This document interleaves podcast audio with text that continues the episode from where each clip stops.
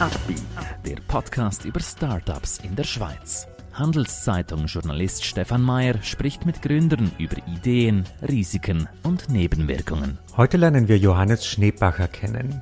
Er will mit Equitech Meetings digital und sicher machen.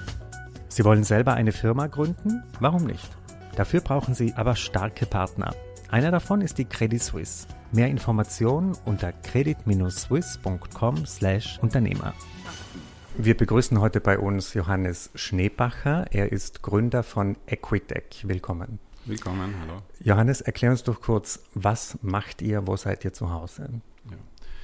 Also zuerst sind wir mal zu dritt, die gegründet haben, plus äh, unsere Mutterfirma, die Deon Digital. Und äh, unser Projekt beschäftigt sich mit dem Thema der Corporate Governance, das heißt also mit der richtigen und guten Struktur einer Aktiengesellschaft im Konkreten. Und äh, in dieser Beschäftigung wollen wir äh, über digitale Komponenten äh, traditionellen Aktiengesellschaften, aber auch schon etwas mehr entwickelten Start-ups äh, eine Unterstützung geben, wie sie ihre Prozesse die mit äh, Aktionären und sonstigen Stakeholdern zu tun haben, ähm, besser umgehen können. Habt ihr da ein Tool entwickelt oder was sind da für Instrumente, die ihr euren Kunden an die Hand gebt? Ja, das Tool ist äh, in dem Sinn eine App, äh, sowohl äh, im App Store als auch im Google Play Store erhältlich, die in ganz einfacher Weise die jeweiligen betroffenen handelnden Personen führt und in dem Sinne auch dafür garantiert, dass die Prozesse richtig abgewickelt werden, zum einen und zum anderen, dass die Nutzung, dadurch, dass es eine Applikation auf dem Smartphone ist, äh, eine Möglichkeit geben, äh, von überall und zu jeder Zeit auf die notwendigen Informationen zugreifen zu können. Und das ist ein Tool fürs Top-Management. Also das sind Aufsichtsverwaltungsräte. Für wen ist das gedacht? Also die handelnde Person äh, in der Auslösung von Corporate Actions, also von Themen, die mit Corporate Governance zu tun haben, sind äh, in erster Linie der Verwaltungsratspräsident und äh, seine Mitarbeiter, die mit diesen Themen zu tun haben. Und andererseits auch in zweiter Linie der Aktionär selber, der die Möglichkeit erhält, selber Prozesse auszulösen, indem er über bestimmte Punkte abstimmt oder sich Informationen holt. Mhm. Du hast ja eine ganz interessante Karriere schon hinter dir. Du warst lange Zeit äh, Direktor einer Bank, jetzt bist du Startup-Gründer. Ja. Wie kam es zu diesem Wechsel?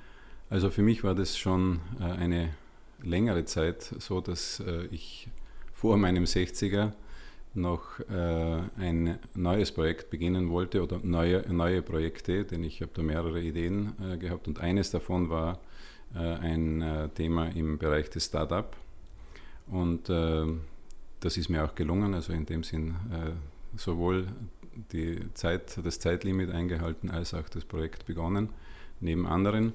Und äh, für mich ist da der besondere Reiz darin gewesen, dass ich mit einem Thema zu tun bekommen habe, das mir auf der einen Seite nahe ist, denn aus der Bankseite und vor allem von der Finanzierungsseite her ist es ähm, sehr, sehr wichtig zu wissen, wie gut strukturiert ein Unternehmen ist, um kreditfähig zu sein. Und auf der anderen Seite komplett neu, weil es äh, digitale äh, Unterstützungen sind und äh, die Digitalisierung als solches ja noch einmal zusätzliche Herausforderungen und Chancen bietet. Mhm. Warum war es für dich nicht reizvoll, dich einfach an den Strand zu legen und dein Leben zu genießen? Also ich genieße mein Leben, mein Leben und äh, insofern habe ich also jetzt nicht äh, für mich eine Notwendigkeit, dass ich jetzt äh, sage, jetzt kein, kein Work mehr, nur mehr live und sondern für mich ist wichtig, dass ich äh, mit dem, was ich habe, äh, dass ich das einbringen kann in sinnvolle, nutzenstiftende Projekte und äh, so mir die Gesundheit in körperlicher und geistiger Hinsicht gegeben ist, möchte ich das auch mit 80 oder 90 machen. Mhm. Aber es ist ja schon was ganz anderes. Ne? Also du hast früher eine große Organisation geführt, viele Ebenen, Abteilungen und jetzt seid ihr zu dritt. Wie hat sich denn dein Führungsstil verändert? Mein Führungsstil hat sich schon in den letzten Jahren sehr stark verändert. Äh, und äh, das in einer Bank selber, das natürlich auch äh, eine besondere Herausforderung ist, weil dort eher die traditionellen hierarchischen äh, Strukturen äh, im Vordergrund stehen, Compliance, Risikothemen allgemein, äh, sodass es auch von dort her gesehen eher eine starre ähm, Tendenz gibt, wie geführt wird und wie ein Unternehmen geleitet werden muss. In diesem Unternehmen hier kommt es darauf an, dass wir zu dritt und wir haben auch einige Mitarbeiter, dass wir zu dritt gemeinsam Lösungen finden. Und das ist für mich natürlich zum einen eine Herausforderung, weil es ja eine Zusammenarbeit mit sehr jungen Leuten ist, was für mich aber auf der anderen Seite große Freude auch darstellt, weil es die Möglichkeit gibt, dass, dass man da auch, oder dass ich selber da auch geistig äh, und ähm, kom äh, kompetenzmäßig wachsen kann. Du hast vorhin erwähnt, dass sich dein Führungsstil eigentlich schon vor dem Startup ein bisschen verändert hat. Vielleicht kannst du uns darüber ein bisschen was erzählen. Ja, also die, die Thematik Bank ähm, ist ja insofern sehr, sehr ähm, ambivalent weil seit der Finanzkrise 2008 die ähm, Tendenzen äh, eines noch stärker risikoorientierten äh, Arbeitens ähm, zugenommen haben.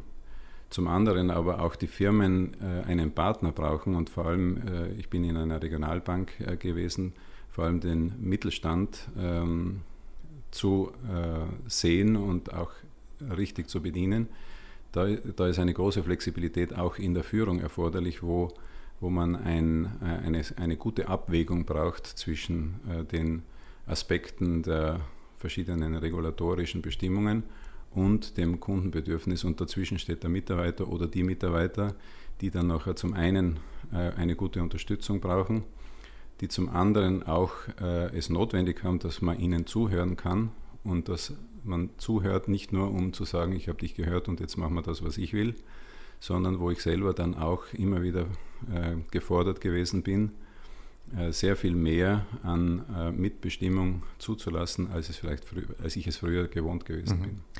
Würdest du sagen, dass dich, äh, sage ich mal, Investoren oder Gesprächspartner, denen du jetzt begegnest äh, als Gründer, dass die dich ernster nehmen, weil du einfach schon diesen Track-Record hast? Ähm, die äh, sogenannte Seniorität hilft äh, und äh, ist für mich auch ein Trost äh, in meinem, meinen 59 Jahren. Ähm, es ist tatsächlich eine gute Mischung zwischen jungen Leuten, die äh, eine hohe Fachkompetenz haben, die große Ambition haben und, äh, und meine Sicht der Dinge, weil ich einfach schon viel gesehen habe und nicht nur über die lange Zeitdauer, sondern ich habe äh, eine Reihe von Krisen bereits mitgemacht und weiß, wie man wie man in eine Krise hineinkommt, äh, wie man aus einer Krise auch herauskommen kann. Und da gehört sehr viel Geduld und, ähm, und Langmut und äh, Fähigkeit zum Zuhören dazu. Und ich glaube, das bringe ich dort mit ein. Ich glaube, das würde unsere Hörer sehr interessieren. Wie, wie kommt man denn aus einer Krise raus? Ich glaube, weil wir sind, also viele sind ja momentan mit der Corona-Situation ein bisschen am, sage ich mal, leiden. Wie, was würdest du denn für Ratschläge geben, vor allem für junge Unternehmen? Ja, für junge Unternehmer äh, im Besonderen, aber ich glaube, dass das äh, keinen Unterschied zwischen jung und, und älteren äh, Unternehmen äh, macht. Für mich ist also eine der wesentlichen Erfahrungen, gerade in einer Krise, wenn man hineinkommt, äh, einfach zu schauen, dass man sehr, sehr liquide ist. Also bevor man noch so richtig das Gefühl hat, jetzt ist man drinnen, die Antennen aufstellen und für Liquidität äh, sorgen. Äh, keine, in diesem Moment keine Abenteuer bege äh, begehen äh, und, und anfangen. Äh, je stärker die Krise sich dann entwickelt und äh, da kriegt man dann auch ein, ein Gefühl dafür, dann sehr aufmerksam sein, in welche Richtung es hingeht und bevor man so das Gefühl hat, jetzt ist es alles überstanden, zu schauen, wo die Akzente zu setzen mhm. sind. Also mhm. immer den Versuch, was jetzt natürlich leichter zu sagen als zu tun ist, äh, antizipativ zu arbeiten. Also wenn man hineingeht, sehr risikoavers ähm, äh, vorzugehen, ganz ruhig zu bleiben, äh, keine schnellen Entscheidungen zu treffen und in Ruhe äh, abwarten, bis der Sturm vorüber ist. Aber bevor er vorüber ist, bevor so, wenn man das, den ersten Streif am Silberstreif am Horizont sieht, dann auch wirklich zu sagen, so und jetzt ist aber wieder die Zeit für mutige Entscheidungen. Mhm. Wie habt ihr euch bei der Finanzierung aufgestellt? Bist du selber investiert? Habt ihr Investoren? Wie ist ja, das? wir sind alle, äh, alle Gründer sind da mit investiert und das ist einmal auch die Startbasis dann für uns gewesen. Und äh, zum Teil haben wir auch äh, gehebelt, indem wir eine Fremdfinanzierung auch dabei haben. Mhm. Wärst du offen für weitere Investoren oder ja. sagst du momentan seid ihr erstmal? Na, wir haben, wir, haben, wir haben sehr schnell gearbeitet. Also wir sind mit unserer ersten Applikation, einer 100% virtuellen äh, Generalversammlung, schon heraus und haben das in der Praxis schon äh, erprobt und äh, das noch dazu eben mit, äh, mit Mobile. Und das äh, Praxisexperiment haben wir Ende Juni mit einer Generalversammlung bereits durchgeführt. Und, und insofern ähm, arbeiten wir jetzt daran, dass wir äh, eine, ein, zwei weitere Applikationen bringen. Und dann werden wir das auch den Investoren, die zum Teil sich auch schon gerührt haben, äh, besprechen, wie viel wir dann noch für die nächsten zwei, drei Jahre brauchen. Das heißt, euch geht es jetzt darum, auch neue Kunden zu kriegen. Ne? Also, also die, jetzt ist der Punkt da, wo wir wirklich äh, zu den Kunden gehen wollen und gehen und äh, glauben und hoffen auch sehr stark da, darauf, dass wir nicht nur die digital affinen Gesellschaften erreichen, sondern auch die traditionellen ähm, Aktiengesellschaften, die etwas über den Familienumkreis ähm, äh, hinausgewachsen sind, die vielleicht schon auch zusätzliche Investoren an Bord geholt, äh, geholt haben, so vielleicht 25, 30 äh, Aktionäre aufwärts, äh, dass die äh, auch den Wert erkennen und ich denke, dass es in wirtschaftlich schwierigen Zeiten immer gut ist, auch gut strukturiert im gesellschaftsrechtlichen zu sein, dass die diesen Wert erkennen und, und die Applikation annehmen die Schweizer KMU-Landschaft, wer ist da ja eigentlich perfekt äh, geeignet für das? Ne? Absolut. Ne? Mhm. Und äh, der große Vorteil der Schweizer Wirtschaft als solches ist es, dass sie äh, in einem Staat leben und, und arbeiten, wo äh, die, die äh, ökonomischen Verhältnisse auch des Staatshaushaltes wesentlich besser sich äh, gestaltet haben als beispielsweise in EU-Ländern. Und da müssen wir nicht nur nach Italien allein gehen, sondern auch in nach Deutschland, Österreich, die tun sich sehr viel schwerer, äh, im richtigen Moment den KMUs die wirkliche Rückenstärkung geben zu können. Das ist in der Schweiz anders. Und äh, die Schweizer Unternehmer haben eine langjährige Tradition, jahrzehntelange Tradition im echten selbstständigen Arbeiten. Mhm. Ist das der Hauptgrund, warum du hier gegründet hast oder woher kommt ja, deine Beziehung zur Schweiz? Zwei, zwei Themen. Zum einen, weil die Kundschaft äh, wahrscheinlich empfänglicher ist, wobei wir das schon vor Corona-Zeiten angenommen haben und jetzt ist es ja natürlich noch einmal verstärkt worden. Äh, und zum Zweiten, weil Zürich einfach ein, eine gute Basis für Startups ist. Wie, ich meine, du kennst die italienische Startup-Welt auch ein bisschen, oder? Ja, äh, ein wenig. Äh, sie ist sehr viel fragmentierter. Mhm. Was sind denn die Unterschiede? Ja, ja mhm. also die ähm, Situation ist einfach so, dass, dass einfach kein Rückenwind äh, geboten wird. Es sind Einzelkämpfer, sehr, sehr interessante, sehr kreative Einzelkämpfer, aber es gibt kaum wirkliche äh, Unterstützungen, sei es von privaten Investoren, die dann Inkubatoren zur Verfügung stellen oder auch von staatlichen äh, Stellen. Die Innovation wird zwar dort äh, sehr intensiv betont in den, in den Sonntagsreden, aber eine wirkliche Unterstützung für Gründer gibt es äh, im Grunde genommen nicht. Woran liegt das?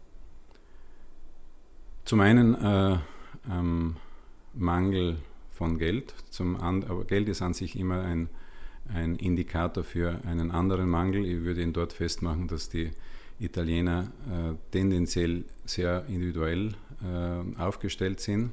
Äh, es gibt also in dem Sinn nicht unbedingt das Gruppenverhalten und der, das Bewusstsein um den Wert, wenn mehrere sich zusammentun, dass dann mehr daraus werden könnte. Zum Teil hängt es auch damit zusammen, dass die, äh, der Mindset für Digitalisierungsprozesse noch nicht so entwickelt ist in, in der Breite, wie es beispielsweise in der Schweiz oder in den nordischen EU-Ländern der Fall ist. Mhm. Wenn wir jetzt ein bisschen nach vorne schauen, wo siehst du denn Equitech in zwei, drei Jahren? Habt ihr einen konkreten Plan oder schaut ihr einfach mal, wie es sich entwickelt? Ja, wir, wir wollen effektiv der Supporter werden für nicht gelistete, also nicht an der Börse quotierte Aktiengesellschaften, die eine bestimmte Größe haben. Wir wollen äh, die, äh, diese Gesellschaften dabei unterstützen, dass sie nicht nur ihre, wie es so schön heißt, Corporate Actions, also diese ganzen äh, gesellschaftsrechtlichen Prozesse digital unterstützt, unterstützt durchführen können. Äh, wir wollen Ihnen auch eine Basis bieten, wie Sie als, als Aktiengesellschaft in äh, das Bankdepot ähm, ihrer Aktionäre hineinkommen. Das ist ein ganz wichtiger Aspekt, weil das dem Ganzen noch viel stärkere Bedeutung äh, für den Investor gibt, dass er in seinem Bankdepot nicht nur quotierte Aktien beispielsweise hält oder andere Papiere, sondern auch die nicht gelisteten Titel. Äh, das gibt dem Aktionär zusätzliche Bonität für seine Aktivitäten bei der Bank. Für die äh, Bank selber ist es auch ein Prozess, wo die Unternehmen dadurch ähm, an Wert gewinnen, weil, weil sie davon ausgehen, dass wenn jemand diese diesen Weg beschreitet, hat er auch sonst seine Corporate Governance gut unter Kontrolle und ist damit auch von, von sich aus einfach ein positiver zusätzlicher Faktor in der Bonitätsbewertung. Was euch ja, glaube ich, schon nützen wird, ist, ähm, dass dieser Corporate Governance-Druck, der nimmt ja auch bei den KMU immer stärker zu. Mit äh, äh, alle Standards müssen, das hat ja schon in den letzten Jahren deutlich zugenommen. Ne? Ja, und zwar äh, aus meiner Sicht äh, in einer Art und Weise, die sehr, sehr stringent äh, geworden ist, zu Recht auch, denn die Abwicklung der wirtschaftlichen Prozesse, die äh, auch in anderen Bereichen digital unterstützt werden, ist so komplex geworden, dass ein, ein Thema wie Compliance in mehrfacher Hinsicht, nicht nur in rechtlicher, sondern auch in technologischer und auch das, das ethische Verhalten der, der Manager, dass das in kurzer Zeit oder in, in kürzester Zeit ähm, in dem Sinn zerstört oder, oder beschädigt werden kann, dass es einfach wichtig ist, dass diese Themen äh, immer mehr ins Bewusstsein auch der Unternehmen selbst äh, kommen. Ich denke da an das Thema KYC, äh, das für die Banken schon längst ein Thema ist, das sie äh, gut bewältigen und immer noch nicht gut genug äh, offensichtlich, weil es dann doch wieder die Fälle gibt, wo dann Geldwäsche-Themen dann äh, zum Vorschein kommen.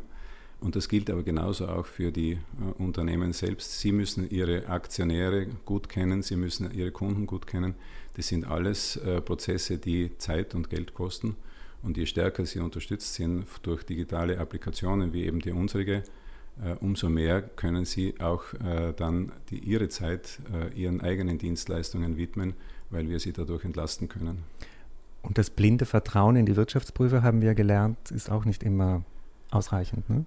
Das ist ein anderes Thema. Mhm. Ähm, also die Fälle, äh, und jetzt ganz konkret um Wirecard beispielsweise, haben, haben gezeigt, dass, äh, dass es eben äh, eine Reihe von vielleicht zusätzlichen oder besser miteinander verbundenen Maßnahmen braucht und äh, bei aller Digitalität, dass der Hausverstand auch eine wichtige Rolle spielt. Mhm.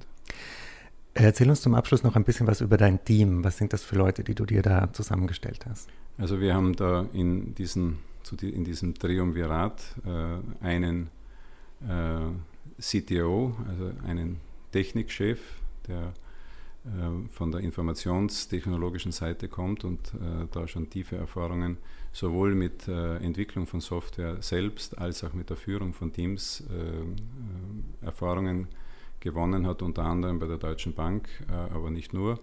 das gleiche gilt für den Chief Product Officer, äh, beide haben auch äh, ein PhD äh, absolviert, also sind theoretisch fundiert, sie sind fachlich fundiert und sie haben schon mit ihren jungen Jahren eine reiche Erfahrung auch im Feld sowohl der technologischen Entwicklung als auch der Produktentwicklung als solches, die Business-Seite mit einbeziehend gemacht. Und das ist natürlich eine äh, super Voraussetzung.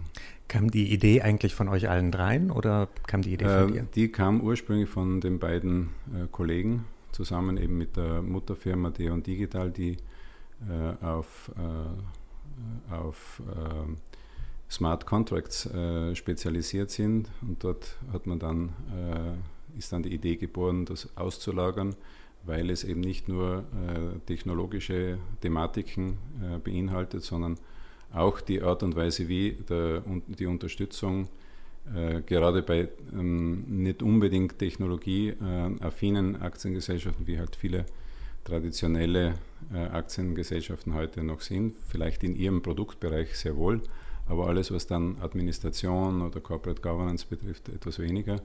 Und da ist eine, ein guter Mix aus äh, analoger und digitaler Welt erforderlich und so haben wir das dann nachher zu dritt äh, aufgebaut. Zum Abschluss, wie ist jetzt dein Fazit? Du bist jetzt Gründer, du bist Startupper. Hat es sich gelohnt? Also nach drei Monaten äh, kann ich zum einen äh, eine positive Bilanz ziehen, dass ich mir das nicht vorgestellt hätte, dass wir innerhalb von drei Monaten ein einsatzfähiges äh, erstes Produkt haben. Also die Geschwindigkeit ist enorm. Wir wissen ja, dass es auch von unseren Konkurrenten ähm, solche Aktivitäten gibt. Wir sind ja nicht Blue Ocean sondern äh, wir haben es mit Mitbewerbern zu tun, die sehr viel länger schon existieren, zwei Jahre und drei Jahre und im, äh, und im Entwicklungsstand nicht sehr viel vor uns sind. Also das gibt mir Hoffnung und, äh, und Zuversicht auch für die, für die nächsten Monate und für die nächsten ein, zwei Jahre, wo wir eine Reihe von Entwicklungsschritten vor uns sehen, die wir umsetzen können. Vielen Dank für deinen Besuch hier und ich wünsche euch noch ganz viel Erfolg. Danke, ja. Ein Podcast der Handelszeitung.